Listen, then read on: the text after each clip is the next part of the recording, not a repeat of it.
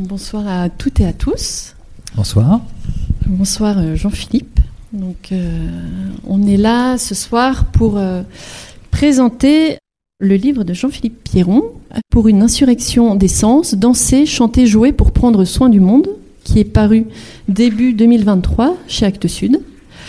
Vous-même, vous êtes enseignant au département de philosophie de l'Université de Bourgogne et vous travaillez en particulier à la dimension poétique de l'action humaine dans l'écologie. Voilà, c'est ce qu'on apprend derrière le livre. Alors, dans ce livre, vous décrivez comment notre. Alors, j'ai bien aimé le terme la monoculture de nos espaces de vie écrase la pluralité des arts. Vous expliquez qu'à la pulsion de mort d'une culture qui veut tout maîtriser, les arts vivants, ceux des artistes et des artisans, résistent et nous rendent existants. Alors il y a déjà plein de notions à creuser. Donc déjà, vous parlez d'artistes et d'artisans et vous appelez à dépasser cette dimension-là. Est-ce que vous pouvez nous expliquer cette entrée en matière? Oui, merci d'abord de l'invitation, puis merci de votre présence. Euh, globalement, en fait, ce qui est, en discussion, c'est de, dire si on, si on pense que les arts peuvent avoir une responsabilité et un rôle à jouer dans la manière d'accompagner la transition sociale et environnementale, euh, la question c'est de quels arts parle-t-on? Et dans quelle mesure euh, cette même transition questionne la façon que nous avons eue de créer des partitions dans nos manières de définir les, les arts euh, depuis qu'on avait séparé, euh, lorsqu'on a créé les beaux-arts, projet Louis XIV, etc., euh, séparé donc les beaux-arts des autres arts jugés appliqués trop appliqué, trop tourné vers la terre, trop, trop centré sur une, perspective euh, qui nous animaliserait, là où en fait une conception un peu idéaliste des arts nous dirait finalement les arts sont là, sont là pour nous élever plutôt que nous enterrestrer. Donc en fait cette question donc, de réarticuler la question des arts et des, et des artistes, donc c'est moins faire de l'histoire de l'art ou de la philosophie de l'art que, que de retrouver la question esthétique en fait commune et partagée aux artistes et aux artisans dans bah, des manières d'entrer en, entrer en, relation avec le monde, en connexion avec le monde par bah, justement des, singularités de gestes. Et donc de ce point de vue-là, pour moi, il n'y a pas de... A, donc il y a une question anthropologique finalement qui consisterait à dire euh, la façon que nous avons de, de, penser les arts, de les magnifier, de les, de les déployer, euh, eh bien témoigne aussi d'une certaine manière que nous avons de nous rapporter à la nature. Pour le dire simplement, on s'est devenu un peu presque une tarte à la crème, mais sur la question de la peinture de paysage, hein, très bien qu'une bonne partie de l'histoire de la peinture de paysage, elle est construite sur la, sur la perspective albertienne, qui est en fait d'une nature mise à disposition euh, du regard, euh, comme ce qui est autour de nous euh, et dont nous serions le centre. Et donc il y a toute une partie de bah, la question de l'émergence du paysage comme un personnage en lui-même. Enfin, on est entouré euh, d'intéressant de ce point de vue-là. La scénographie, je ne sais pas si elle est faite pour ce soir, mais c'est qu'en fait, dire que nous soyons entourés et que nous ne soyons pas le centre d'une certaine manière, donc un milieu dans un milieu, eh bien, euh, on voit très bien comment justement la réflexion sur l'esthétique contemporaine, elle, elle, réin, elle réinterroge d'autres façons de se situer. Voilà, je suis un peu long dans la réponse, mais c'est un peu ça qui est derrière ça.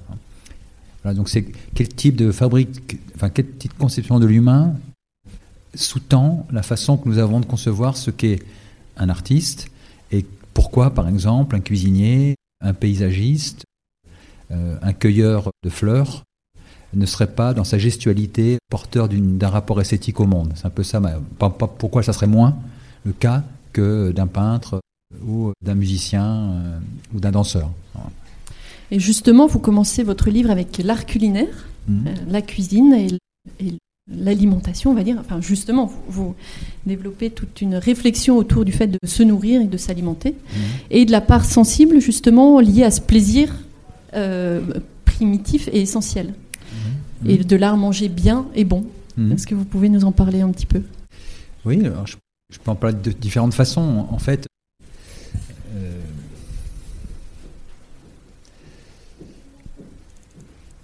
on peut en parler. Enfin, voilà. Première façon qui, moi j'habite rue Bria-Savarin. Je sais pas pour, c'est pas la raison pour laquelle j'ai écrit ce, chapitre, mais Bria Savarin, quand il écrit sa physiologie du goût, hein, il dit, enfin bon, c'est une formule que vous connaissez sans doute, hein, qui dit Dis-moi ce que, tu manges, je dirai qui tu es. Et donc il y a cette idée que ce qui traverse nos corps, ce que nous mettons à la bouche et qui euh, vient euh, finalement nous, susciter, en fait, nous ne faisons pas qu'ingérer des protéines, nous faisons ça aussi. Mais finalement, ce que nous mange nous qualifie et ou nous disqualifie. Et donc, c'est-à-dire qu'en fait, ce que je mange à sa façon est une manière de d'honorer un certain nombre de valeurs.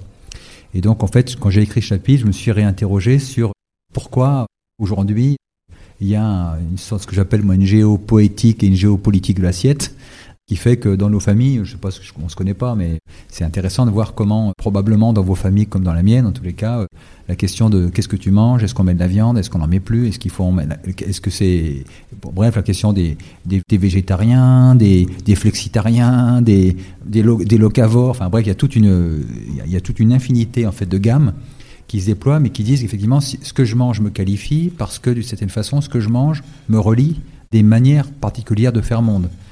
Donc, et ça, c'est le premier aspect.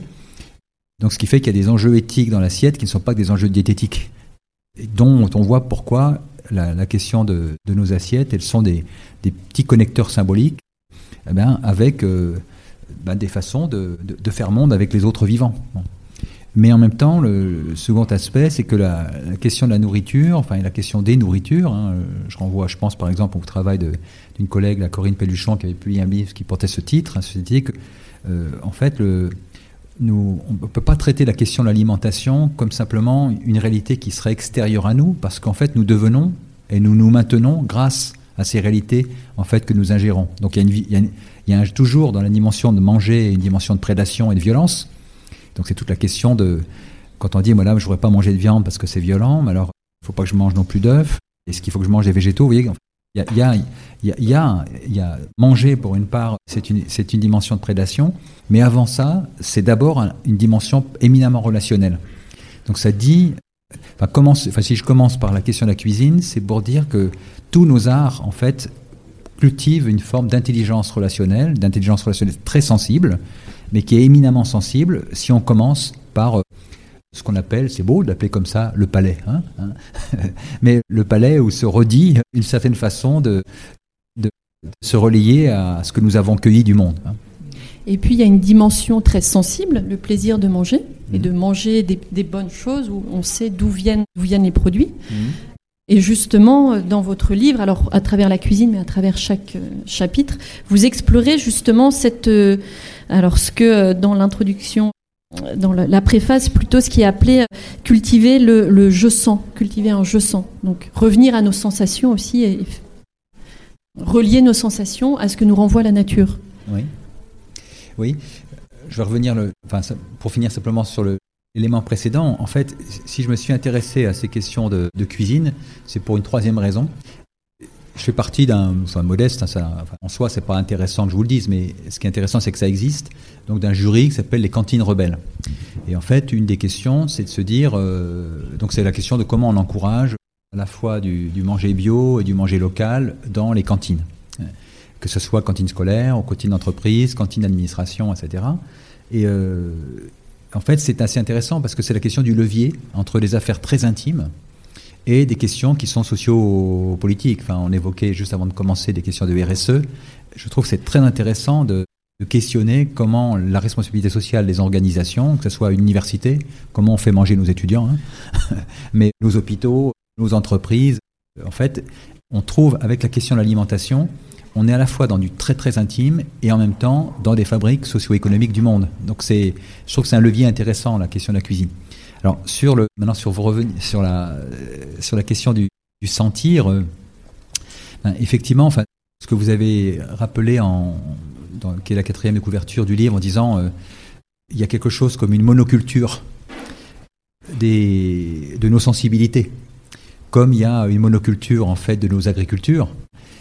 Ce que je veux essayer de faire, pointer du doigt, c'est que quand on parle aujourd'hui de sixième extinction d'espèces ou d'appauvrissement en fait des formes possibles du vivant, euh, eh bien, en même temps que, des espèces sont en train de disparaître, alors même que nous ne savons même pas qu'elles le font, qu'elles le sont, parce que nous n'en avons pas le savoir, ou bien nous n'avons pas voulu le savoir, eh bien, en même temps s'éteignent aussi nos sensibilités. C'est que pour moi, c'est la même logique qui à la fois arrase les différentes formes du vivant que celle qui arrase les différentes formes de culture de la sensibilité.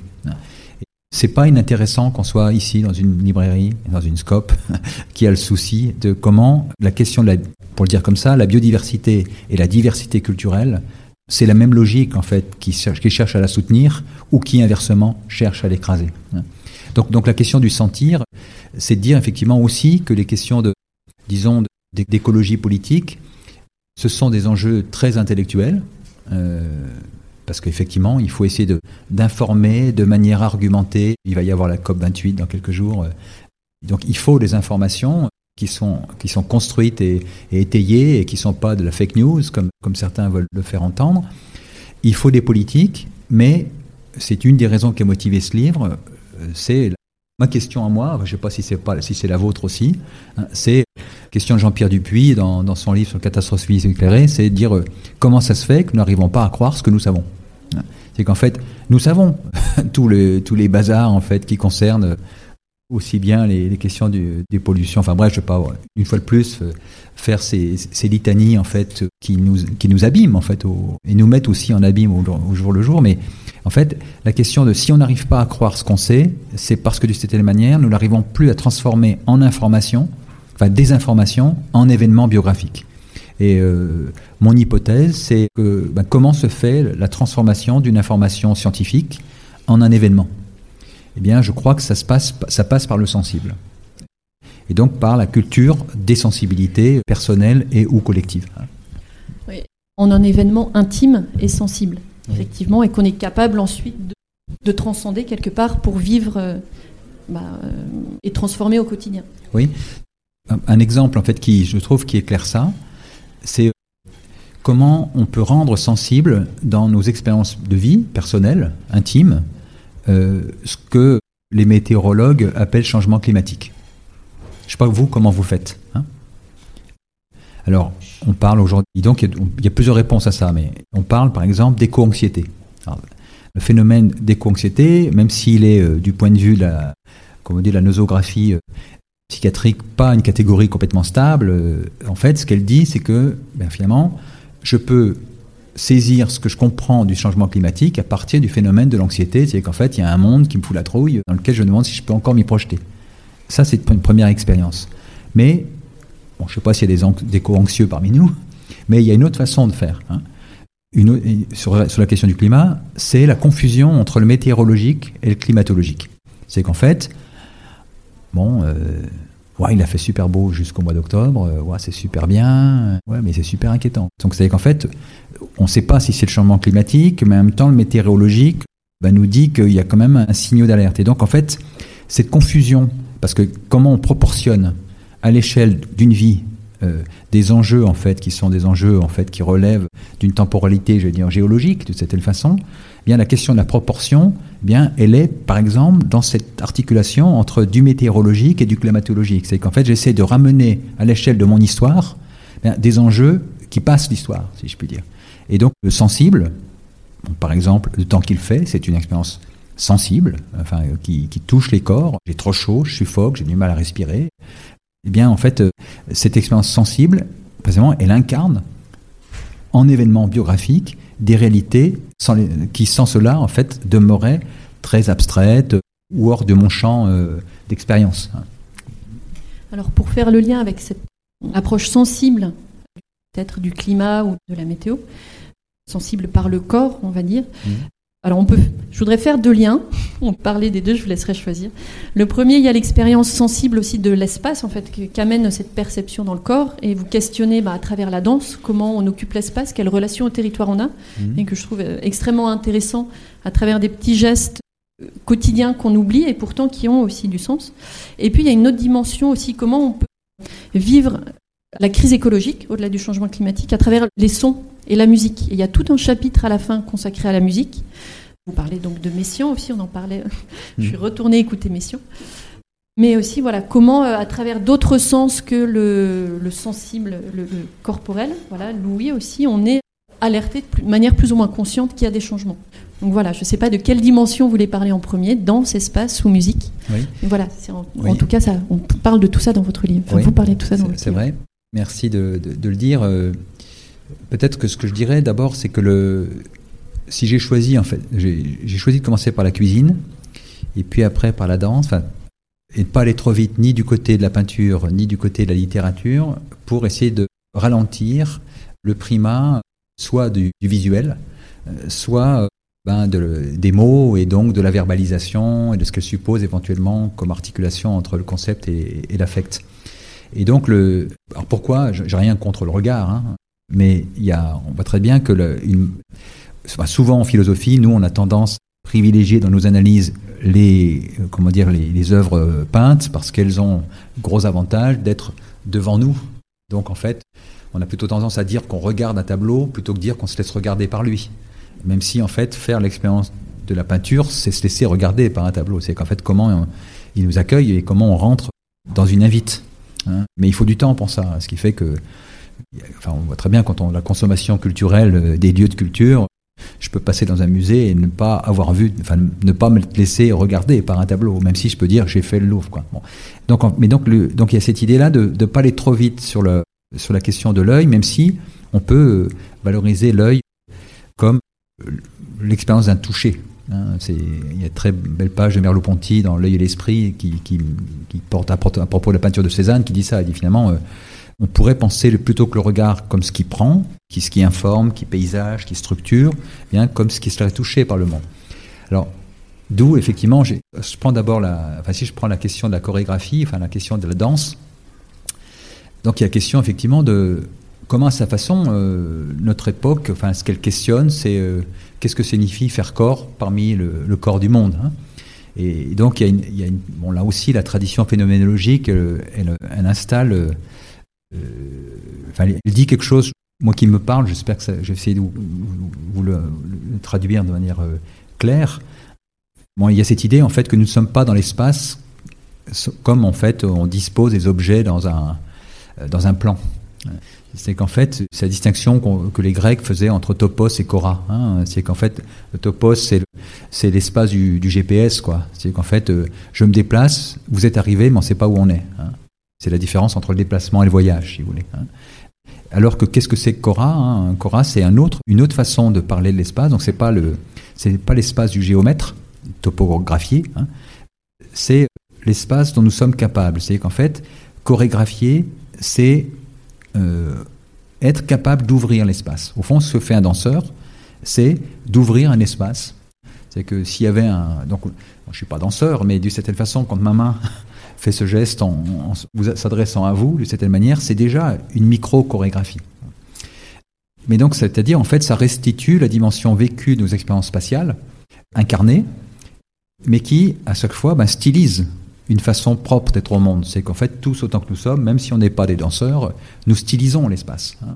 Même assis, vous avez des manières singulières, chacun, chacune, euh, de, penser l'assise, de vivre, de cette assise. Et donc, le travail d'une certaine façon des, chorégraphes, hein, c'est de cueillir des gestes. Hein. Euh, et, une fois qu'ils les ont cueillis, bien d'en faire une scénographie et une chorégraphie. Alors je dis ça délibérément parce que, en fait, ce chapitre sur la danse, il est né de deux rencontres, en fait.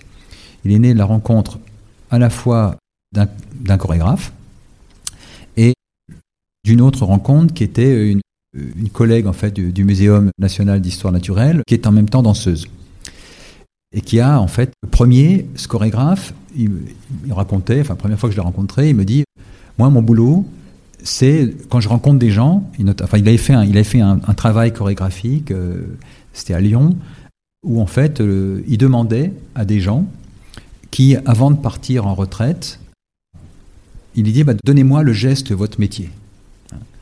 Et en fait, euh, je ne sais pas non plus quel métier vous faites, mais si vous demandez à un maçon, vous demandez à un, potier, vous demandez à un, maîtreur, donne-moi le geste. quels sont les gestes que tu fais, euh, en, fait, qui disent la, manière singulière que tu as de nouer des, entrelacs avec le monde. Parce que finalement, chaque geste de métier, même les métiers qu'on pense les plus abstraits, euh, même Einstein il écrit au tableau, quoi. Et donc euh, son style à lui se chorégraphie dans les tableaux qu'on a photographiés. Hein. Bon.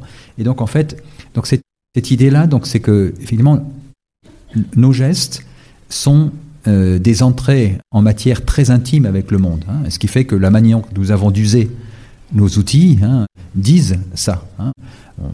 à l'époque où il y avait des stylos à encre, quand on disait prête-moi ton stylo, on n'arrivait pas à écrire tout à fait comme l'autre, parce que l'usure du stylo, bah, il disait euh, la façon que, que l'autre a de tenir son stylo, bah, il, il appuie à tel endroit. C'est qu'en fait, il y a une gestuelle même dans la maintien du stylo. Et donc, lui dit, bah, finalement, l'usure d'une truelle, c'est ça que ça dit. C'est qu'en fait, il y a, y a, un geste qui fait qu'on l'use. Bref. Donc, ce, chorégraphe, il dit, fais. Donc, il, ce qu'il faisait, donc, il filmait ses gestes, puis ensuite, il en, dessinait, comment dire, l'ensemble, et puis après, il en faisait une chorégraphie. Et en fait, je me disais, bah, finalement, et si nous, on faisait la chorégraphie des gestes qui sont en train de se perdre, hein, qui sont autant de manières de cultiver une intimité avec le monde. Hein, parce qu'il y a un tas de gestes qui sont en train de disparaître. Hein, oui, alors c'est vrai pour les gestes d'agriculture, mais comme les gestes de aujourd'hui où on mécanise le ramassage des feuilles, hein, des feuilles mortes, euh, l'art des, moi je, suis assez sensible à ça, la question de, l'art des courants d'air ou de l'art de faire euh, de l'ombre. Bref, il y a une infinité de gestes. Donc, ça c'est cette première, rencontre. Et puis l'autre rencontre, c'était donc je disais cette, euh, cette collègue qui est écologue donc au muséum, mais qui est aussi danseuse. Et en fait, elle qui a travaillé sur les gestes des cueilleurs, des cueilleurs de, de, plantes.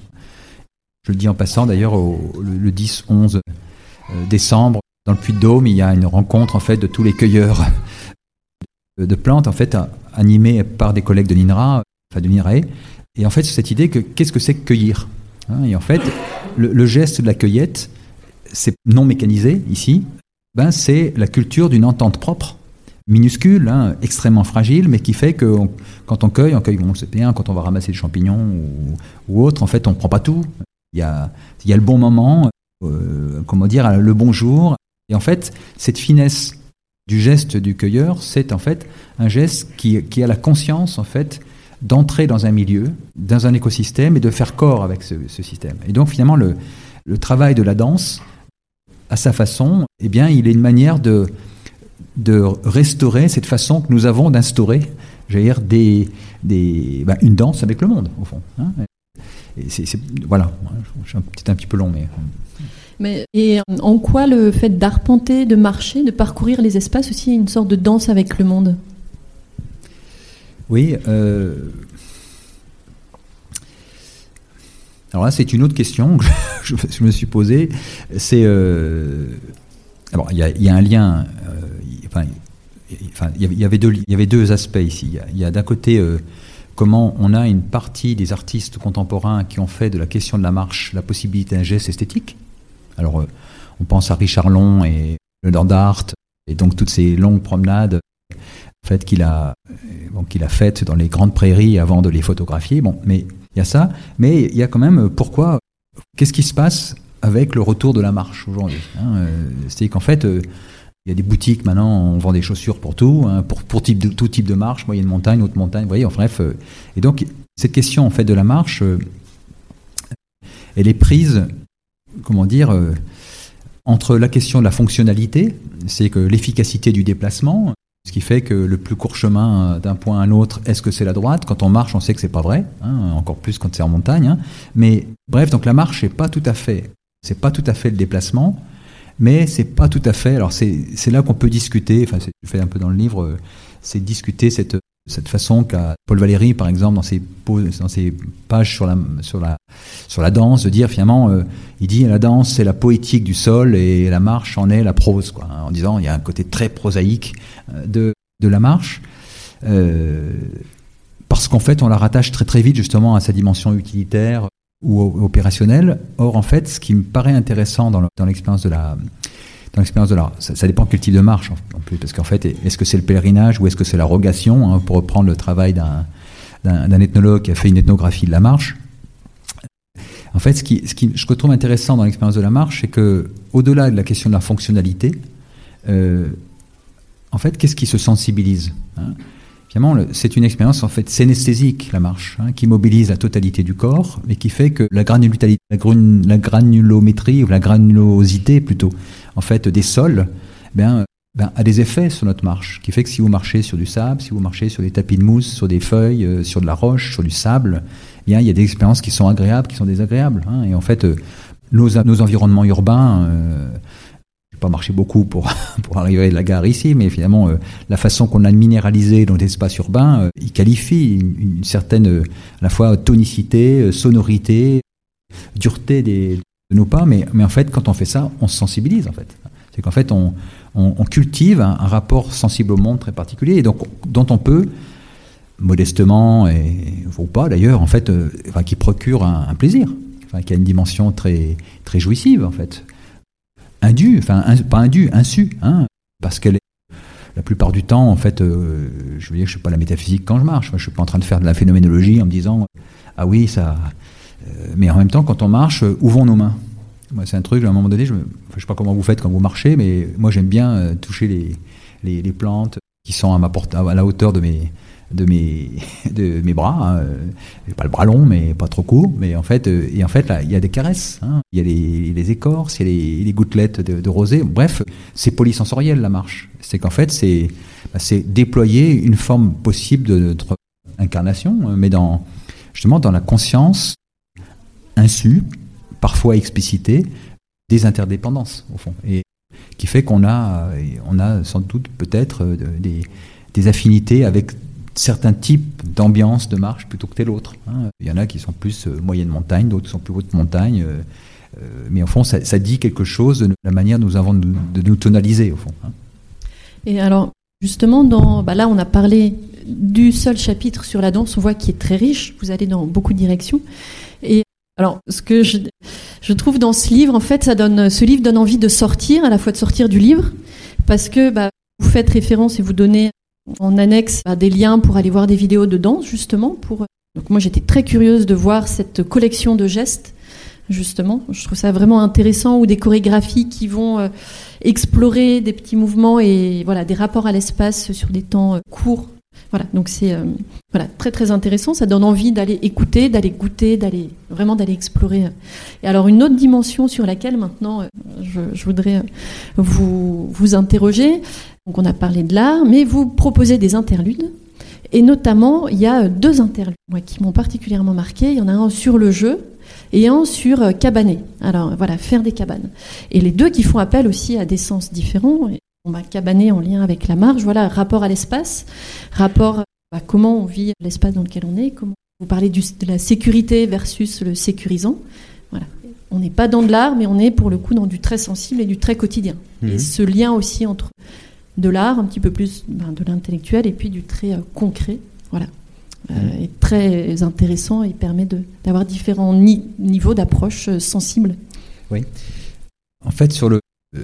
merci de vous être arrêté sur, ces, sur cette question. Alors, sur la question du jeu, on en reparlera peut-être après. Je, je m'arrête sur cette question du, donc du cabanet, qui est en fait. en fait, je croyais que j'avais inventé le verbe en fait quand j'ai eu cette idée.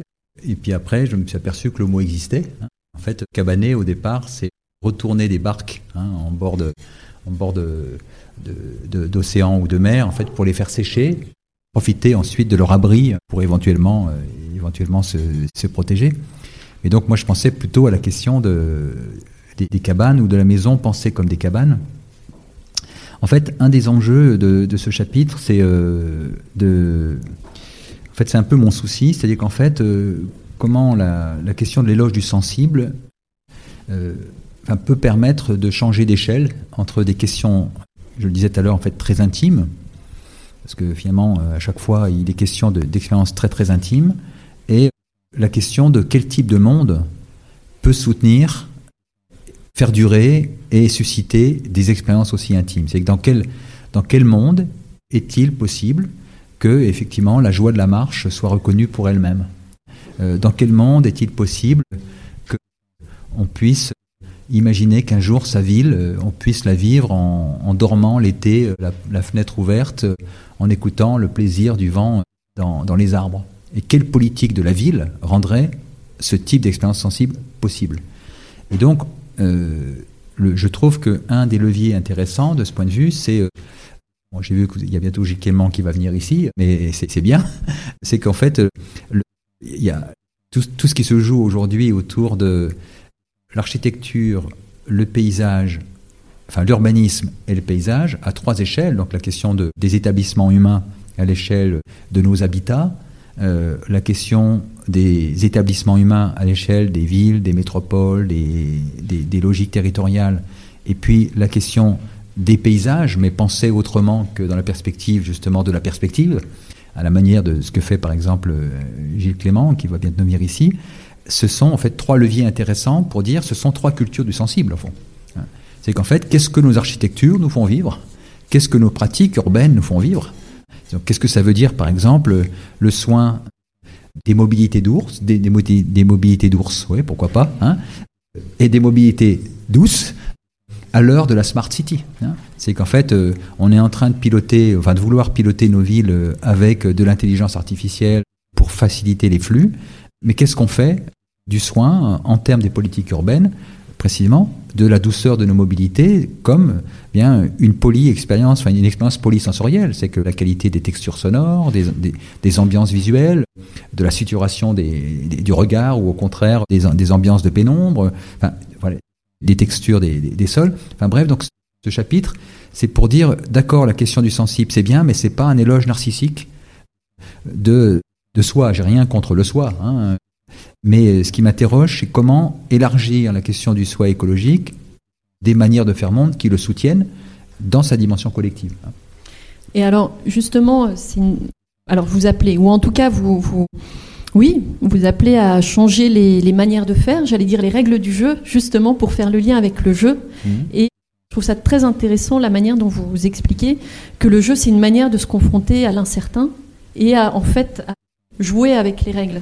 Donc, euh, avec cette distinction, mais que vous allez nous expliquer peut-être entre play et playing et game. Oui, oui. Le... En fait, sur la question du, du, jeu, en fait, mon, ici, ce qui est en, ce qui est en question, c'est Aujourd'hui, on parle beaucoup de prendre soin du vivant, agir pour le vivant. Je ne sais pas si c'est une langue que vous commencez, à, enfin que vous entendez. En fait, euh, là aussi, je me, suis interrogé en disant, en fait, quand on dit prendre soin du vivant, de quoi on parle en fait? Alors, on parle prendre soin des vivants, c'est-à-dire euh, de ces autres êtres qu'on ne sait plus nommer d'ailleurs. Hein Est-ce qu'on dit les autres euh, qu'humains, les non-humains, les terrestres Enfin bref, il y a toute une langue qui aujourd'hui se cherche pour essayer de dire ce rapport aux autres, euh, les vivants, végétaux ou, ou animaux. Donc on dit ça. Mais en fait, on dit le vivant, mais y compris pour des réalités qui ne sont pas vivantes. Parce qu'en fait, par exemple, les milieux faits de minéraux, de roches, de qualité de vent, c'est aussi, on les a aussi en ligne de mire, même si la question des vivants animaux ou végétaux et la question des milieux, c'est pas tout à fait la même chose. Et puis, il y a la question du vivant en nous. C'est-à-dire, en fait, il y a à la fois le souci de la part sauvage du monde, hein, comme dit Virginie Maris, dans le titre d'un de ses livres. Mais de cette façon, la question aussi, c'est la question de la part sauvage en nous. Et euh, une hypothèse, qui est bien sûr faite pour être discutée, c'est que ce qui est en train de, nous faire mourir, donc en fait, il y a, la question d'une culture de mort qui tue les vivants en dehors de nous, mais qui tue le vivant en nous. Moi, je résume ça parfois dans une formule qui dit, euh, enfin, qui dit ça, c'est qu'en fait, de côté, la culture extractiviste, elle épuise les ressources naturelles, mais elle épuise en même temps les ressources humaines. Hein. La terre brûle et les psychés aussi. Hein. Burn-out. Hein. Ça crame. Ça crame dehors et ça crame à l'intérieur. Et on peut se demander dans quelle mesure ce pas les mêmes logiques qui épuisent à la fois les ressources dites naturelles et les ressources dites humaines. Et si on fait, si, on, on, fait l'hypothèse que c'est pour une part les mêmes logiques, eh bien, on est obligé de convoquer à ce moment-là euh, bah, toute une histoire. Enfin, moi, je, pense ici toute la sociologie allemande euh, du début du XXe siècle, Simmel, Tönnies, Max Weber, hein, qui interrogent comment ce qu'ils appellent l'état bureaucratique, la rationalité instrumentale, la culture des nombres, la culture des indicateurs, la généralisation des normes, ben, progressivement étant sur le monde vécu, sur la totalité du monde vécu, le modèle de la gestion. Nous gérons tout aujourd'hui, hein, tout notre sexualité, nos affects, nos portefeuilles bancaires, nos portefeuilles d'amis, enfin, on gère. Hein. Et en fait, ce modèle de la gestion, c'est un modèle qui progressivement eh euh, cultive moins la sensibilité que l'intensité. Hein. comment dire, euh, Black Friday. On veut de l'intense, même si ça passe, mais on veut de l'intense, pas forcément de, du sensible. En tout cas, on confond le sensible et l'intense. Et, donc, de ce point de vue, effectivement, pour moi, la question, c'est peut-être que ce qui est en train de nous épuiser et de nous tuer, c'est que nous sommes tués dans notre capacité à mettre du jeu dans nos existences, hein, le, jeu du jeu, si vous voulez. C'est-à-dire que. À sortir de la rationalité, justement. Instrumentale. Hein, c'est-à-dire qu'en fait, le... qu'est-ce qu'on fait quand on joue? Et donc, de fait on, fait, on fait deux choses quand on joue, au moins. On fait plein de trucs, mais il y a d'un côté euh, y a, effectivement, les Anglais font cette distinction entre game et, play, et puis ils font même une distinction entre play et playing, et c'est intéressant cette distinction. C'est qu'en fait, quand on joue, ben, on respecte une règle du jeu, hein. mais en même temps, ce qui est le plaisir de jouer, c'est pas simplement d'honorer la règle, c'est de jouer avec la règle. Hein. C'est quand, quand, on est à la limite. Hein. Alors on peut, si on fait du jeu vidéo, on va à la limite pour voir si on peut pas euh, comment dire, euh, essayer de bousculer un petit peu les choses, mais c'est vrai en permanence. C'est qu'en fait, alors ça peut s'appeler de la triche, ça peut s'appeler du mensonge, ça peut s'appeler du bluff. Bref, il y, a, une infinité. Et puis en fait, on peut aussi vouloir cultiver le plaisir de jouer avec la règle pour lui-même.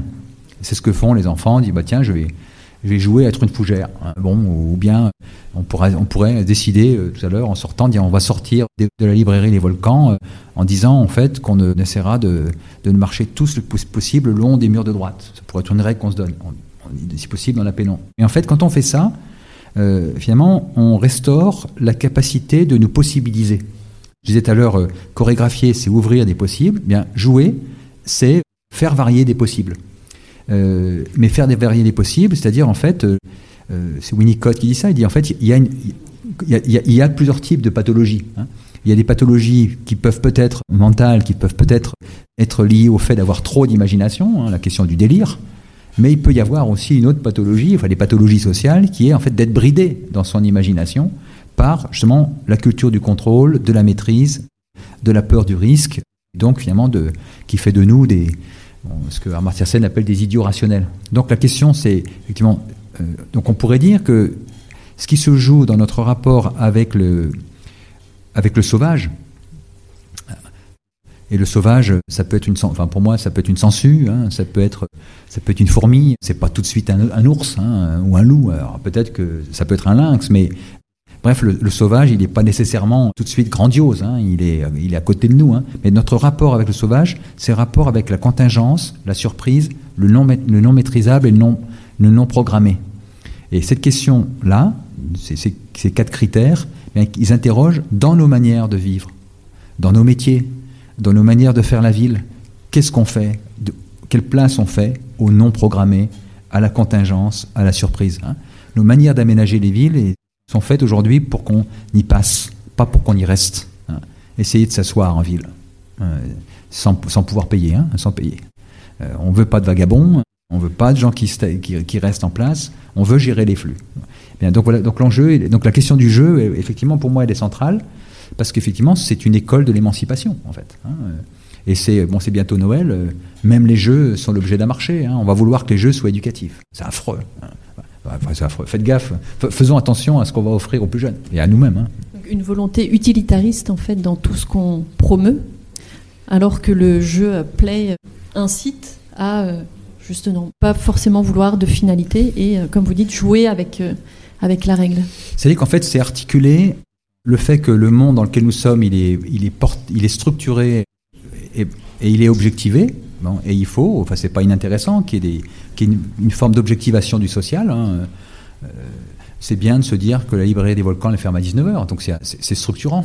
On sait que ça, notre rencontre se termine à un moment donné, donc il y a une, forme d'objectivation du social. Euh, les plannings, les, les, protocoles, ils, font ça, mais en fait, ce sont des moyens et pas une fin. donc la, question, c'est quand ils deviennent une, fin en soi, en fait, on perd de vue à, quoi, enfin, qu'est-ce qu'ils viennent soutenir perdre de vue finalement le, soutien d'une sensibilité qui nous individue et qui, de cette façon, fait de nous des sujets euh, libres, sinon émancipés, hein, enfin, ou, qui s'émancipent, ou qui tentent de l'être. Hein. Donc oui, de fait, il y a... Je pense que la, question écologique, il ne faut pas la mettre uniquement du côté dans les, des paysages. Hein. Guattari disait ça, il n'y a, a, pas d'écologie environnementale s'il n'y a pas d'écologie sociale et s'il n'y a pas d'écologie psychique. Et en fait, euh, les questions écologiques, elles sont à penser dans nos organisations, dans nos administrations, dans nos entreprises, enfin, les, et pas dans nos assos, et pas, pas tout de suite ou trop vite, enfin, même si c'est très, bien, très agréable, dans nos forêts euh, ou dans nos montagnes. Hein. En fait, ce que vous dites, c'est les questions écologiques, elles sont euh, voilà, liées à nous dans, chaque, dans chacun de nos moments de vie et pas seulement dans un extérieur, dans un environnement extérieur qu'on sublimerait, qu'on protégerait, Mhm. etc. Oui, c'est en fait on en, a de ce point de vue-là. euh, euh, L'expérience involontaire, euh, mais faite quand même en fait du Covid, était intéressant. C'est qu'en fait le premier, enfin, où est la nature? C'est souvent cette question-là quand je quand je suis dans quand j'interviens dans, des classes plutôt de de, primaire hein, ou de collège. J'en dis toujours ça aux élèves. je dis, Elle est où la nature? On a tout de suite tendance à dire bah, la nature. Alors, on essaye de voir par la fenêtre. On dit bah, c'est les arbres, c'est les oiseaux qu'on voit. Et en fait, on pense pas à nos corps et on pense pas à l'air- qu'on respire. Euh, Mais ça comment Enfin, nous sommes déjà dedans. Enfin, c'est que même dans un espace clos, euh, il y a des corps. Il y a sur nos corps euh, toutes les bestioles qui nous accompagnent, et puis il y a tous ces animaux. je ne sais pas où qu'ils sont, mais il doit y en avoir quelques-uns ici hein, aussi. Et donc, et puis il y a l'air qu'on respire. Donc, autrement dit, dès qu'on dit ça, on est obligé de, quitter une perspective justement de, de, réduction de la nature, disons, à une conception paysagère, pour la penser dans une perspective en fait d'entrelac, d'interrelation, de chiasme. C'est qu'en fait, euh, nous- nous- enfin, elle n'est pas devant nous, nous sommes dans et avec. Quoi. Et nous sommes en même temps, parce que vous interrogez aussi le rapport au temps, puis à cette relation, euh, ces relations interrogent le rapport au temps, et ça fait aussi le lien avec la musique que vous posez comme art de l'immédiat. Alors, vous allez le dire avec vos termes, mais art de l'immédiat, en, en fait, une expérience qu'on vit à un instant. Voilà. Alors, je continue ma parenthèse de tout à l'heure, ce livre qui donne envie de sortir. Donc voilà, on va, y réécouter ou on va écouter, euh, voilà, des sons, des musiques. Donc ça ouvre vraiment à plein d'approches artistiques. Mais voilà, ce rapport au temps, euh, est-ce que vous pouvez nous en parler? Oui. En fait, sur la question de, question de la temporalité, euh, en fait, pour moi, c'est la, c'est la, la, tension hein, plutôt que l'opposition entre, comment dire, la culture de la cadence et l'expérience des rythmes. Bon, je pense que, j'imagine hein, que vous peut-être que vous, connaissez les travaux d'Art Rosa hein, dans son livre sur l'accélération, ou peut-être pas, mais bref, il y a un sociologue euh, donc, euh, allemand, Hartmut Rosa, dans un livre qui s'appelait Accélération, qui, qui essaye de faire une sociologie du temps, en disant, mais est-ce qu'on pourrait, est-ce qu'on peut sociologiquement montrer que les, sociétés dans lesquelles nous sommes sont les sociétés qui sont plus rapides ou qui vivent un temps accéléré, plus accéléré que celles d'il y a 50 ans ou d'il y a 100 ans. Et donc, il, essaye de trouver une, sorte de critériologie pour, euh, pour montrer que ben, finalement, quand on parle d'accélération, euh, euh, eh bien, on s'aperçoit effectivement que les changements, par exemple sociotechniques, ils se faisaient autrefois entre générations. Il fallait parfois 10, euh, 5, 6, 10 générations. euh, et puis en fait, il s'est, de- depuis les années 30, euh, fait dans un changement in- intergénérationnel. Donc une, et puis maintenant, il se fait de manière intragénérationnelle. C'est que, enfin, je prends un exemple simple, le, téléphone. Qu'est-ce qu'il y avait avant le téléphone et qu'est-ce qui s'est passé entre lorsque le téléphone a été filaire, puis sans fil, et puis maintenant nos, nos smartphones. Et en fait, Bernard Stiegler faisait souvent ça quand il faisait ses conférences sur les techniques. Il arrivait toujours, il, venait avec un biface, hein, un Choléen, vous voulez, un outil taillé, hein, et puis un smartphone. Il disait, euh, vous voyez, ce- cet objet technique, le- ce biface, il a servi aux humains pendant, on pense, au, moins 80 000 ans, euh, bon, au moins. Hein. Et ce smartphone, ben, il est arrivé il y a un an et dans trois ans, il sera obsolète. Donc en fait, la question d'accélération, c'est ça. C'est en fait comment nous vivons dans des temporalités où les réalités qui nous accompagnent, nos institutions, les systèmes techniques, eh bien, deviennent de plus en plus euh, obsolescents. Alors, soit pour des, raisons délibérées, hein, la question du business, mais, mais aussi en raison de ce qu'on appelle l'innovation technique. Et donc, la question que ça pose, c'est qu'est-ce que ça fait à nos vies, cette accélération? Et en fait, eh cette accélération, elle est liée à un phénomène d'immense synchronisation qui fait que nos temporalités personnelles sont articulées à un temps social, mais qui est que nous vivons dans ce qu'on appelle le temps réel, qui est un temps où nous sommes dans une espèce de cadence généralisée, partagée à l'échelle monde. Euh, Peut-être qu'on a des amis ici qui sont de l'autre côté de la planète, on va pouvoir leur envoyer un message tout à l'heure. En fait, on peut être contemporain euh, de d'amis qui sont de l'autre côté de la planète. Bref, nous sommes dans la synchronisation. Je vais dormir, euh, pendant que je vais dormir, il y a des gens qui vont écrire sur les messageries et ils étaient de l'autre côté du monde et bon, on est dans une hypersynchronisation. Et cette hypersynchronisation, eh bien, elle encourage un rapport extrêmement abstrait au temps parce que précisément, le, elle définit des rapports du temps mécanisés ou enfin, métrés, enfin, quantifiés. Et ce que, ce que pose comme question finalement la musique, c'est c'est la question du rythme sous la cadence.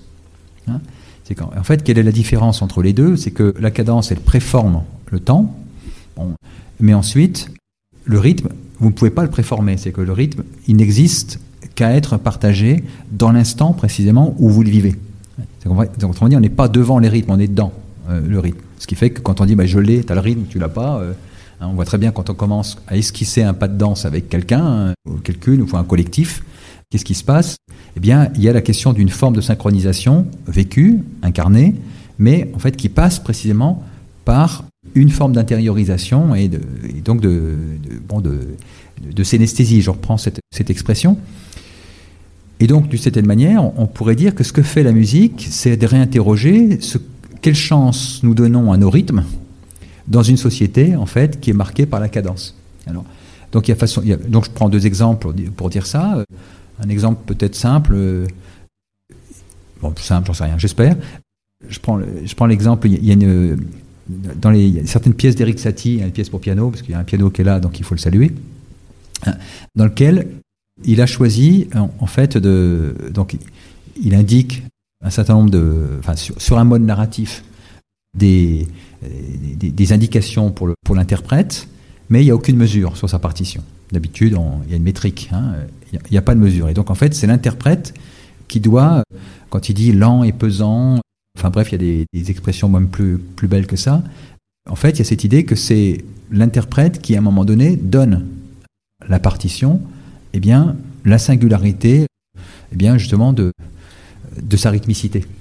Ce qui fait qu'on va avoir, justement, c'est ça, qu'est-ce que fait un interprète? Il y met le jeu du jeu, de ce point de vue-là. Au revoir. Hein. Donc, donc, ça pose cette question. Donc cette question minuscule, parce que tout le monde n'est pas pianiste, hein, c'est qu'est-ce que ça veut dire dans nos vies, ça? Et donc je prends un second exemple. Hein. Il y a un, grand théoricien de, l'écologie, enfin oui, un théoricien euh, qui s'appelle euh, Aldo Léopold, dans un livre qui s'appelle L'Almanach d'un comté des sables. C'est un, texte, un très beau, un très beau texte très, poétique de cette façon. Lui, c'était plutôt un ingénieur forestier au départ. En fait, il écrit un almanach euh, et qu'est-ce que c'est un almanach? Alors pour nous, almanach, ça fait un petit peu almanach vermo, hein, donc les trucs de jardinier, donc un truc un peu vieillot. Donc on cultive avec la lune et on cultive avec les saisons. Mais justement, en fait, c'est intéressant parce que l'almanach, c'est l'antithèse du planning. Qu'est-ce que c'est que le planning? C'est ce modèle de gestion, là aussi, que nous avons de nos emplois du temps à partir d'une catégorie, métrique qui essaie de la cadence. Euh, j'ai pas fait l'expérience, mais si vous avez, euh, un smartphone, hein, euh, on pourrait très bien décider de zoner rendez-vous en 2036. Peut-être que dans le planning électronique du smartphone, il doit y avoir une case où 2036, on doit pouvoir la caser.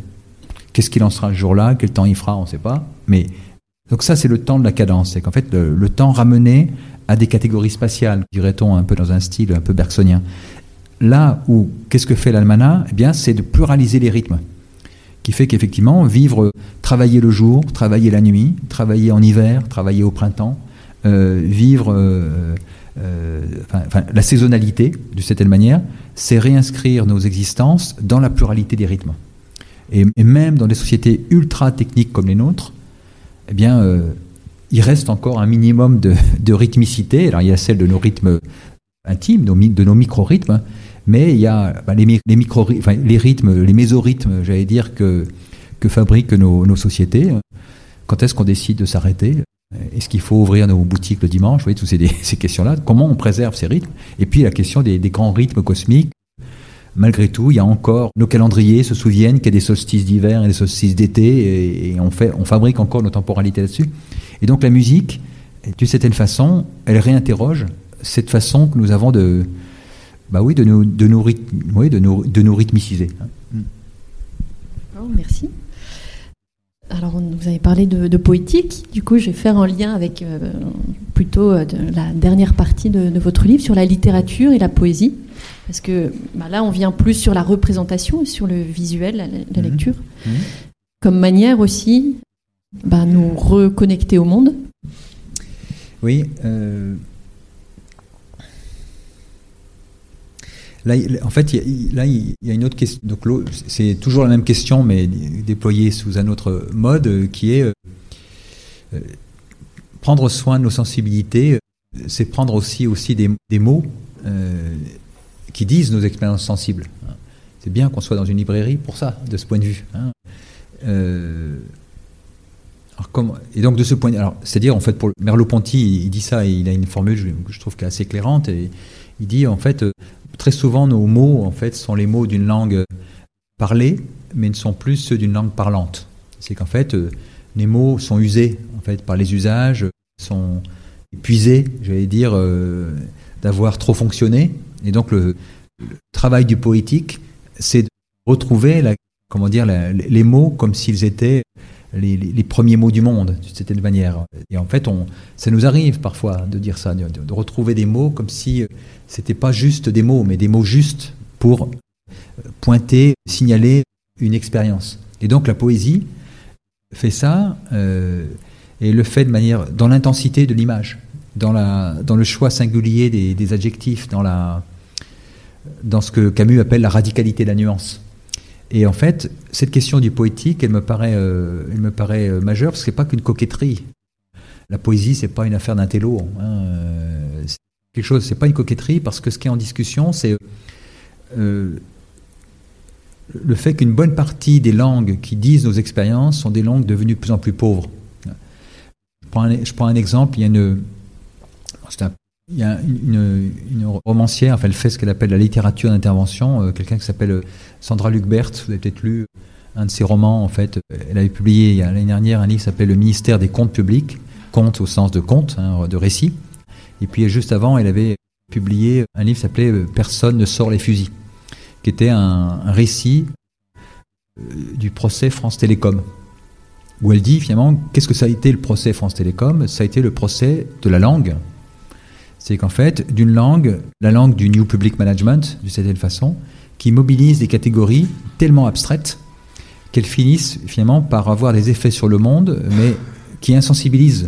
C'est que finalement, a tellement gouverné par les nombres, on oublie en fait de savoir qui sont les réalités ou les personnes, les structures, les cultures en fait, qui sont derrière ces indicateurs et ces nombres qu'on mobilise. Donc le donc l'enjeu c'est pas de dire qu'il faut pas de nombres. Hein. Ce que je disais, c'est qu'en fait euh, il nous faut des comptables, mais il faut aussi des compteurs.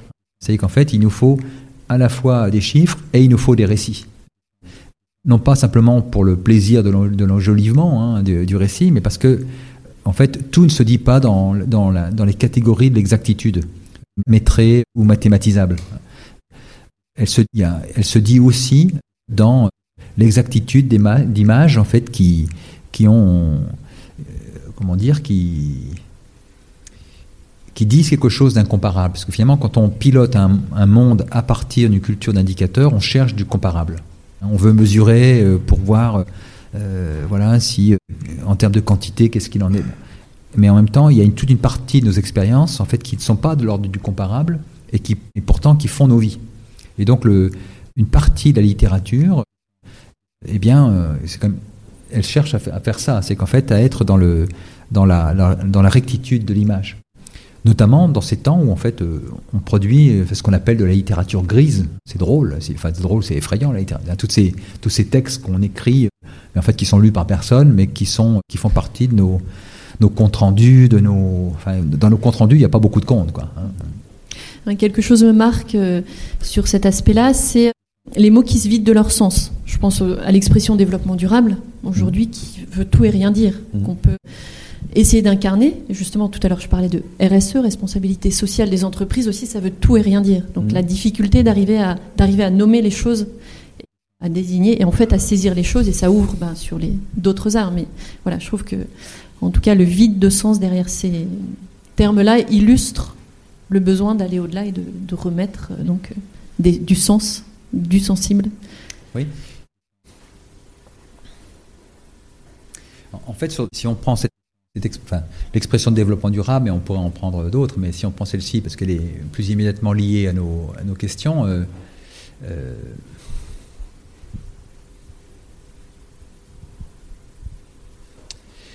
en fait, c'est c'est assez étrange finalement cette expression qui, euh, qui a cherché à, quand elle a émergé en fait, à, dire quelque chose qui émergeait elle-même. Donc on a dit voilà c'est un oxymore. Hein. voilà on veut du, développement mais on veut du, durable. Enfin bref on veut le beurre et l'argent du beurre comme on dit. Euh. mais moi j'aime bien dire que dans le développement durable c'est précisément un oxymore. C'est qu'en fait c'est une torsion langagière euh, qui concilie a priori les conciliables mais qui, nous dit que nous sommes pris dans des contradictions. C'est qu'en fond Effectivement, la, catégorie développement durable est devenue douteuse, mais elle était douteuse dès le début. C'est une catégorie diplomatique qui essayait de faire des, comment dire, des compromis entre les intérêts des pays dits du Nord et les, intérêts des pays dits du Sud. Mais en fait, ce compromis diplomatique, il, dit qu'effectivement, tous autant que nous sommes, en fait, nous sommes pris dans des contradictions. Hein. Euh, on aimerait être complètement cohérent, et en même temps, est-ce qu'on l'est? Et qu'est-ce qu'on fait de ces incohérences? Euh, Mais ensuite, effectivement, ce qui est problématique, c'est pas tellement ces catégories, c'est en fait quand elles euh, servent euh, de caution des logiques, bah, justement, de procéduralisation. C'est qu'en fait, le développement durable, ça s'est progressivement euh, développé dans une langue techno-administrative les agendas 21, les indicateurs de, enfin, vous voyez, enfin, voilà, de, développement durable, les objectifs du millénaire, et regardez ce qu'on, enfin, on va avoir la COP 28. Euh, bon, il euh, y, a donc il y, a des ambiguïtés, et en fait, d'une certaine manière, je pense que le, l'enjeu, c'est de ne pas être dupe de ces mots. Enfin, Rabelais dit ça, hein, il dit il y a des mots, il y a des mots gelés. Donc le développement durable est devenu un mot gelé.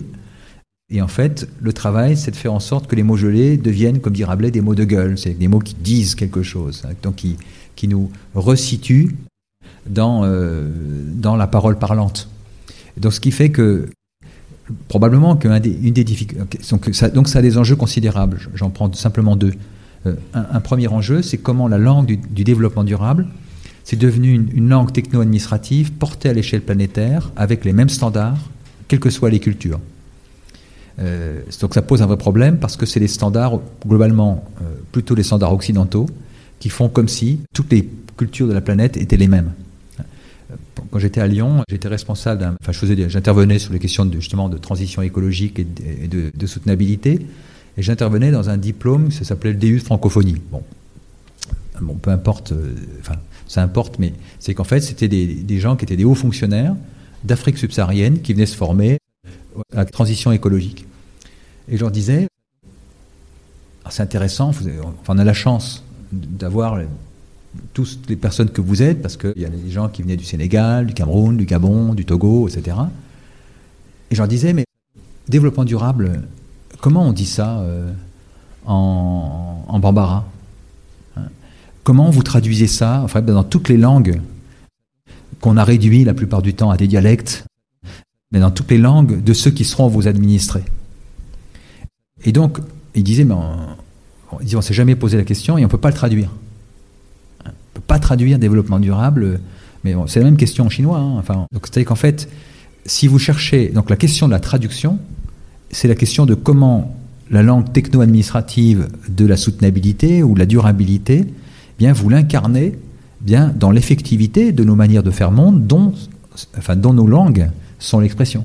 Ça, c'est un exemple. Je, prends, je prendrai un second exemple, c'est la question, je rien du tout non plus là contre les consultants, hein, mais on pourrait avoir une logique de consulting développement durable qui va dire, moi j'arrive, vous voulez que je certifie votre librairie clé en main selon les objectifs du millénaire, c'est facile. Euh, c'est très, très, je peux le faire, hein, je peux, si, on peut signer un contrat. mais en fait, la question, c'est facile si, comment dire, on impose du dehors en tenant pas compte, ben, justement, de l'éco-socio-système qui fait que on est ici et pas ailleurs. C'est qu'en fait, on peut certifier euh, selon les mêmes standards, euh, comment dire, iso-normés. On peut iso-normer une librairie, mais en fait, euh, en fait, on, est dans la langue. Hein. Donc toute la question, c'est d'inventer une langue qui dise la singularité du processus qui se vit, par exemple. Bon, je dis ici, mais Effectivement, et d'autant plus que c'est un sujet sur lequel la librairie travaille. Alors pour moi, ça renvoie aussi à la, alors je ne sais plus exactement le terme, l'autodiversité, en tout cas la diversité des langues aussi, hein, une, homogénéisation avec, comme vous dites, la relégation au rang de dialecte ou mhm. de langue secondaire, qui mhm. pourtant était, euh, enfin, exprime toute la diversité, tout un rapport à la nature, voilà, et qu'on perd aujourd'hui. Voilà, il y a aussi cette ambiguïté, on va dire. Oui, c'est pour ça que c'est intéressant de voir en fait qu'il y a tout un euh, dans le champ de la militance écologique, tout un, travail sur ce qu'on appelle le vernaculaire. Hein. Mais, en fait, la question du vernaculaire, c'est c'est pas l'enfermement dans les logiques identitaires micro-locales, c'est dire que nos langues sont la mémoire longue d'une intimité avec les milieux. Hein.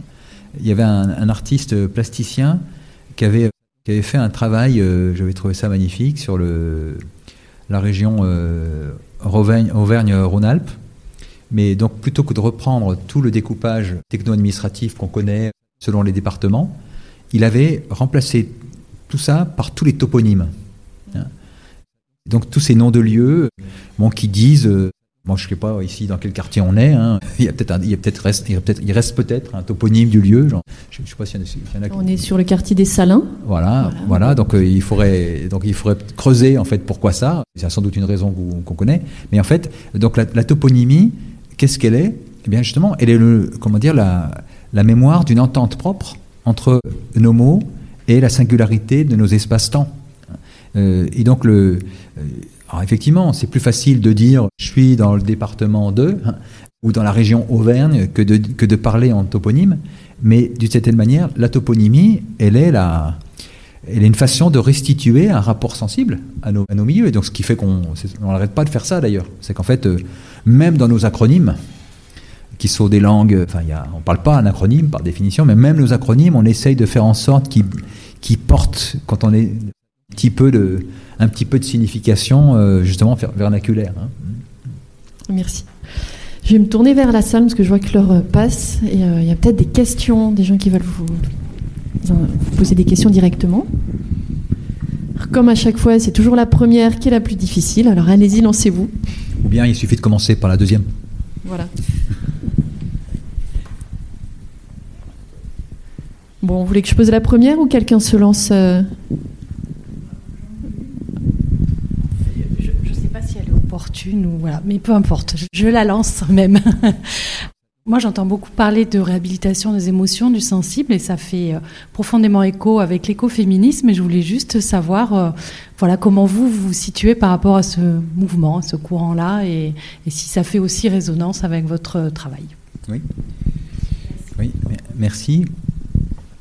Donc une précaution, euh, peut-être au préalable, c'est de dire que la, sensibilité n'est pas une affaire de deux. Hein euh, donc la question des rapports entre sensibilité et genre, c'est ça que je veux dire. Hein. Euh, en fait, sur l'écoféminisme, euh, il y a plusieurs façons en fait de vous répondre. je, vais prendre ici un, dans, un livre précédent, enfin dans un livre qui s'appelait Je est un nous, il y a un chapitre en fait sur le travail en fait justement d'une philosophe éco, écoféministe, donc Valplemoud en l'occurrence. Et en fait, le, elle, elle prend. l'histoire de cette, de cette philosophe, c'est l'histoire d'une expérience sensible du monde. Hein. Je ne sais pas si vous connaissez son histoire, mais rapidement, donc c'est une, une, philosophe donc, euh, australienne, militante euh, en fait pour la protection d'une espèce de saurien en fait qui est en voie de disparition, c'est ce qu'on appelle les crocodiles marins. Donc des, animaux en fait qui vivent justement dans les eaux saumâtre à la frontière des, eaux douces et des eaux salées. Et en fait, euh, un jour, elle se fait bah, attraper par un de ces, crocodiles, elle devient une proie, bah, littéralement. Et en fait, sa chance, c'est qu'en fait, elle, sait que ces crocodiles, en fait, ils sont hyper costauds, mais par contre, ils sont pas endurants. Donc en fait, elle se bat un petit peu, avec, enfin beaucoup avec la bête, et en fait, elle, lâche la prise. Comme ça, elle s'en sort. Et donc, elle fait une expérience qu'on pourrait dire aujourd'hui traumatique, enfin post-traumatique. Mais en fait, elle fait une expérience sensible. Mais le sensible, ça ne veut pas forcément dire joyeux. Hein. C'est-à-dire qu'en fait, il y a toute une gamme d'affects. Hein, on n'en a pas parlé, mais c'est vrai qu'on pourrait le déployer. Il y a toute une gamme d'affects en fait qui sont en jeu. Donc euh, aujourd'hui, on parle de solastalgie. Hein, je disais éco-anxiété. Il y a des, donc il y a des affects heureux, il y a des affects, il y a des passions tristes. il y a des expériences de l'effroi. Et en fait, la question qui s'est posée pour elle, c'est ben, qu'est-ce qu'on fait de cette expérience qui est de se rappeler que nous pouvons être des proies? C'est qu'effectivement, les humains ont suffisamment sécurisé leur rapport avec les autres êtres. Euh, on a eu du mal avec le Covid, hein, mais, avec, les, virus. Mais c'est façon, tentons en tout cas de sécuriser notre rapport avec les autres vivants pour ne plus être des proies. Mais donc elle a écrit ce petit texte qui s'appelle Being a Prey, donc euh, être une proie, dans lequel eh elle intègre dans le champ de son expérience le fait que, ben, effectivement, de façon très sensible, nous devenons, nous pouvons être des proies. Et elle dit c'est encore plus évident quand on est une femme. C'est qu'en fait la question du être une proie, c'est aussi la question des, prédateurs sexuels. Hein. Et donc elle commençait à partir de, là de, travailler sur l'idée que, plus que bizarrement, la domination en de la nature, elle est aussi liée à des logiques de domination en fait des sexes. Et donc, euh, que quand on commence à y réfléchir, finalement, il y a une forme de pratique de ce qu'on appelle parfois un chauvinisme humain. Euh, on dirait peut-être aujourd'hui patriarcal, si on veut, qui consiste à faire que ce soit les mêmes logiques qui appliquent aux femmes, les logiques qu'on applique non pas à la nature en général, mais aux femelles. Donc elle, donc elle pose cette question, qu'est-ce qu'on fait des œufs Les œufs, le lait, les petits. C'est qu'en fait, donc cette idée que le, rapport de la domination en fait masculine, il, est aussi une domination mâle, si on peut dire, à l'égard des formes du vivant, jusqu'à après l'interrogation sur euh, qui, qui sont attachés les, qui sont, qui sont délégués, pardon, les tâches de prendre soin du monde. Euh, qui s'occupe de l'eau, qui s'occupe de la cuisine, qui s'occupe des petits. donc la question des pratiques de soins, euh, eh bien, elles sont aussi liées à ces logiques de domination. Donc, en fait, le, voilà, une, voilà une réponse que je ferai à votre, à votre question. Merci. Une autre question? Non, c'est facile, c'est la deuxième. Ça peut être un partage d'expérience, hein, si ce n'est pas une question. Hein. Oui, ou une réaction sensible à la discussion.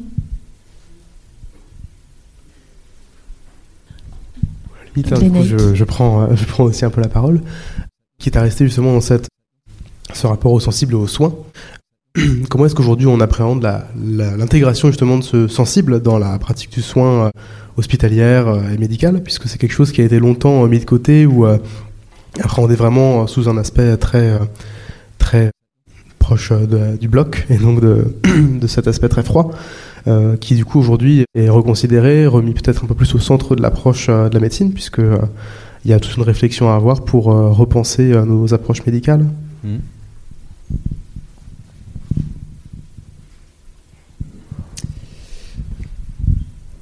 Il y a plusieurs façons de, répondre à, la question. la première, c'est de, de, se demander si ça aurait un sens de poser la question selon qu'il s'agisse des soins psychiatriques euh, ou euh, des soins dits de médecine somatique. Hein, parce que la question du, rapport au corps, du corps qui, qui ambule, qui déambule, qui est prostré, ou qui au contraire n'arrête pas d'être agité en psychiatrie, ou au contraire du corps assigné au lit euh, dans la question en fait de la médecine somatique, c'est pas le même problème. Est-ce qu'on parle de la médecine de l'hôpital euh, ou est-ce qu'on parle de la médecine du chez-soi, hein, avec le tournant ambulatoire Donc il y aurait déjà cette, il y aurait déjà cette question. Euh, mais en fait, le, je vous répondrai en fait en disant que le, enfin, notamment sur les problématiques d'architecture, enfin, enfin, de cabanet dont on parlait en fait tout à, tout à l'heure, la question du soin, elle se décline dans notre médecine occidentale, au, moins euh, à partir de l'expérience clinique. Donc c'est la question du lit. Hein, c'est le lit, c'est la chambre, c'est le bâtiment, c'est l'urbanisme et c'est le paysage. Donc en fait, qu'est-ce que ça veut dire vivre la traversée longue de la maladie, si on pense de la, maladie chronique ou la maladie grave, hein, Mais on pourrait aussi dire qu'est-ce que c'est que les joies de la maladie dans les petites maladies, hein, dans la manière qu'elles ont de restaurer des liens très particuliers justement avec le temps, la saison, les vivants, etc. Et en fait, il me semble en fait que le, ce qui se joue aujourd'hui, notamment sur la question de, l'architecture des espaces de soins, de l'urbanisme, c'est qu'en fait comment, donc la question des déserts médicaux, hein, de la question de comment on peuple nos, espaces, la question des mobilités, des pôles, enfin bref. Donc si on prenait ces trois portes d'entrée, donc euh, architecture, euh, urbanisme et paysage, eh bien on aurait une façon particulière d'articuler santé et environnement notamment dans les perspectives qu'on appelle aujourd'hui de santé globale euh, ou de ce qu'on appelle One Health, hein, ou en disant, euh, en fait, euh, on voit très très bien qu'on ne peut pas prendre soin des individus sans prendre soin de leur milieu, parce que les milieux nous soutiennent. Donc ça, serait une première façon de vous répondre. On pourrait rajouter à, ça une seconde, perspective qui est en fait que effectivement le soin des humains ne va pas sans, sans soin des espaces de soins. Et là, il faudrait réfléchir sur euh, tout le travail de la maintenance hein, des espaces de soins. Je pense au livre de, Ponty et, Denis, Jérôme Denis, euh, qui s'appelle Le soin des choses, hein, euh, qui est un, livre de sociologie là, qui, est sorti cette année, dans lequel ils disent finalement quand, quand on pense soin médical, on a plutôt tendance à, à penser la dimension interrelationnelle, mais en délaissant le fait que le soin, c'est toujours un soin par les milieux c'est-à-dire euh, la robinetterie, euh, la qualité des lumières, euh, les, espaces verts. Donc en fait, il faudrait le réarticuler comme ça. Et ensuite, il faudrait faire une, description un petit peu fine de qu'est-ce que ça peut signifier. C'est-à-dire en fait, je prends l'exemple de l'architecture. Hein, je moi, je prends deux exemples. La question de l'architecture. comment on pense les espaces de soins du point de vue du lit du malade? Il y a des hôpitaux, en fait, aujourd'hui, qui, s'aperçoivent qu'effectivement, on a conçu une bonne partie des fenêtres des hôpitaux pour des gens debout, pas pour des gens qui sont allongés.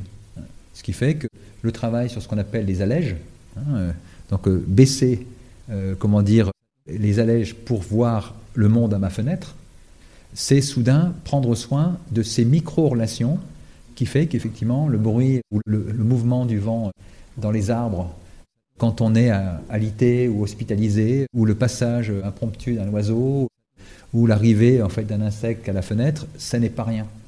Ça soutient le soin. Hein. Il y a un livre, je pense par exemple le, le livre de Lançon, le Lambeau, hein, quand il raconte euh, son, le moment où en fait il est en, en, rééducation euh, du côté de, des invalides, hein. il dit comment en fait un pain a soutenu en fait son combat alors qu'il était en train de souffrir. C'est qu'en fait comment les arbres, dans leur silence, soutiennent le, patient dans sa maladie chronique, enfin donc dans sa traversée longue. Donc il y a, donc il y a cette question-là, c'est qu'en fait ce qu'on pense comme un décor, euh, est-ce que ça n'est qu'un décor hein? La place des végétaux dans les hôpitaux, ou la place des animaux. Pourquoi en soins palliatifs les chats ont droit de rentrer? Pourquoi c'est pas le cas? Vous voyez la question du rapport à l'hygiène, ou bien la place moi, c'est un truc qui m'avait vraiment intéressé, c'était la quantité de plantes vertes qui rentrent dans les hôpitaux. Il y en a quand même un paquet. Hein. Euh, on offre des fleurs, mais pourquoi? C'est que du décor? Qu'est-ce que c'est qu'une plante verte assise enfin, à côté de moi dans ma chambre d'hôpital? Est-ce que c'est que décoratif? Donc, ça, c'est exemple. Donc il y en aurait plein d'autres. Hein. Il, y a un travail qui est fait aujourd'hui euh, concernant les maladies, enfin c'est plutôt en, en neurosciences, mais sur euh, l'idée effectivement que le type d'hormones euh, que dégagent en fait, les plantes ont aussi un effet thérapeutique. Donc il y a un travail sur le rôle des jardins thérapeutiques. Ce n'est pas tout à fait les, jardins des simples, des, des, des, des, des hôtels-dieux médiévaux, hein, mais euh, cette idée effectivement que nous sommes suscités par les formes du vivant et qu'elles prennent soin de nous. Et que ce n'est pas, pas de la magie, que ce n'est pas, euh, pas tout de suite de l'animisme, même si peut-être qu'il faut s'animiser un petit, petit peu. Hein. Voilà, une réponse que je ferai. Mais c'est une question énorme. Je peux peut-être encore une autre, enfin, si je veux. c'est pour dire, vous que votre question, elle, ouvre plein de perspectives. Euh, c'est. Est-ce qu'on peut penser le soin des humains sans penser le, soin des autres qu'humains? Et il y a une, philosophe, Donna Haraway, euh, dans un texte qui s'appelle Habiter le trouble, enfin, dans le manifeste des espaces campagnes, elle dit qu'est-ce que la santé humaine doit aux souris C'est notamment toutes ces souris génétiquement modifiées en fait qui permettent de, tester des traitements contre le cancer. Elle dit, donc elle parle d'une souris qu'elle appelle l'oncomouse, hein, une souris génétiquement modifiée, où elle dit mais quand on commence à y réfléchir, nos généalogies sont des généalogies multispécifiques. C'est qu'en fait nous nous maintenons vivants par la grâce d'autres vivants, et donc dans nos généalogies, euh, qui choisissons-nous d'installer, qui excluons-nous hein Il y a des généalogies tacites nous sommes beaucoup plus en lien avec les souris qu'il n'y paraît. Hein. Voilà, façon de. Ça revient à nous remettre parmi, comme on disait au tout début, et pas euh, à l'extérieur, et puis le monde euh, à notre convenance, qu'on exploite, qu'on euh, sollicite à notre convenance. Oui. Dans, le, dans, le, jargon des philosophes, c'est ce qu'on dit quand on dit, en fait, c'est quitter une posture anthropocentrique.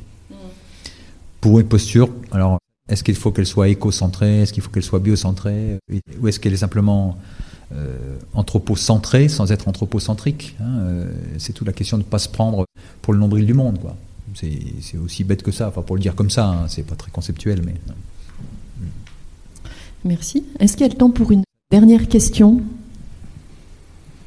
Oui, donc c'est le moment.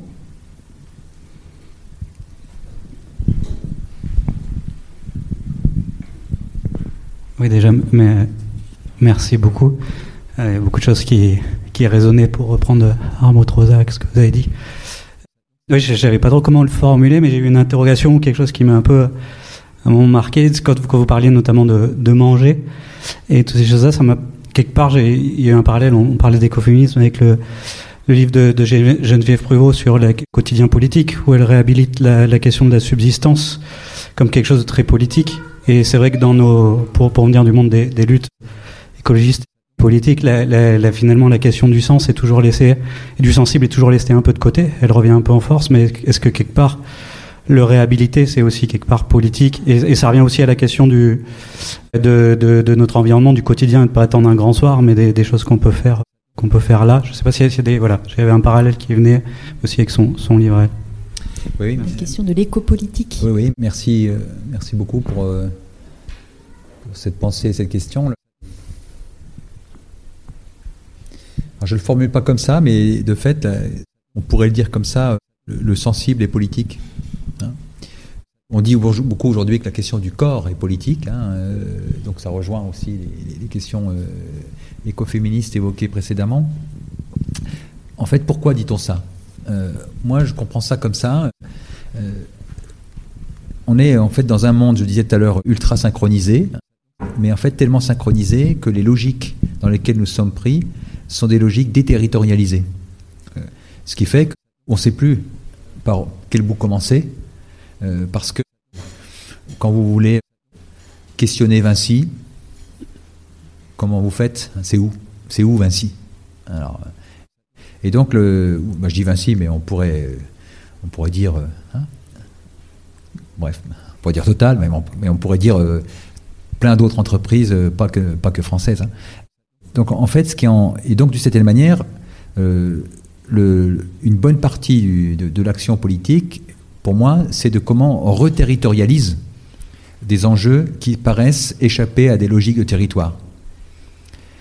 Et donc, une façon de reterritorialiser, c'est la question des corps et la dimension sensible des corps. Hein. Alors, de ce point de vue, euh, il y a tout un travail justement qui a été fait euh, justement par des collègues féministes sur euh, la question des corps dans l'engagement politique, la question du sitting, hein, choisir s'asseoir, hein, c'était au moment de Wall Street, je ne sais plus comment ça s'appelait, Occupy Wall Street, hein, la question du sitting, la question de s'allonger, enfin bref, le, le vertige de l'émeute, enfin bref, toutes ces catégories qui en fait questionnent le fait qu'à un moment donné, les logiques sont tellement abstraites, on est obligé finalement de les intérioriser pour leur redonner une existence sensible. La ZAD, à sa façon, est une manière de donner corps à des logiques qui, sans cela, en fait, nous, nous paraissent hors de, hors de portée. C'est qu'en fait, la, ZAD, qu'est-ce qu'elle fait Elle est une, enfin, une forme de, enfin une manière d'atterrir, on pourrait le dire comme ça avec la tour, hein, c'est une manière de, faire atterrir des problèmes sans cela inaccessibles. Parce que finalement, une bonne partie de l'économie mondialisée, hein, c'est une, économie en fait qui fait fi du rapport au territoire. Hein. Ça m'avait beaucoup interrogé. Délocaliser, production hors sol, paradis artificiel, enfin, tout, ce vocabulaire, il raconte une économie qui se désaffilie des territoires pour vivre dans le nuage, quoi. cloud, hein, mais un cloud en fait qui a, qui a pourtant une, consistance. Donc, donc ça, je répondrai euh, comme ça en fait à votre, à votre question. Et puis en disant effectivement que, que la question en fait du, bah, vous voyez, que la question du sensible aussi, en tant qu'elle passe aussi par les corps, eh bien euh, oui, c'est effectivement c'est une question politique pour plein de raisons. on l'avait évoqué en fait tout ce soir. En fait, je ne vais pas reprendre le propos, mais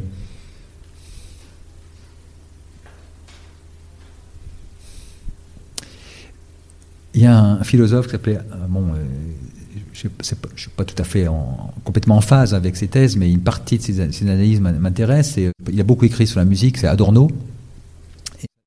Adorno, en fait, euh, il mobilise le concept d'anesthésie en disant ce qu'il appelle, lui, capitalisme industriel, en fait, il fabrique de l'anesthésie.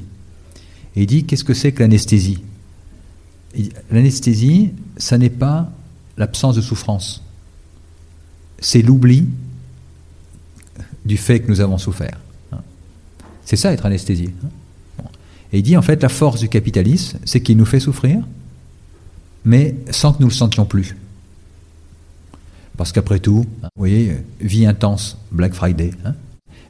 et donc toute la question, c'est donc la, donc la question du sensible, c'est quelle est fraction possible dans ces manières de faire monde qui nous anesthésient. Voilà, je finirai là-dessus. Ah bah c'est une belle conclusion et ça ouvre effectivement les perspectives de comment réintégrer ce sensible justement en réaction. Merci beaucoup. Merci, à vous, merci de votre présence. Et donc on a un petit moment de dédicace pour ceux qui le souhaitent. Merci. Merci, merci.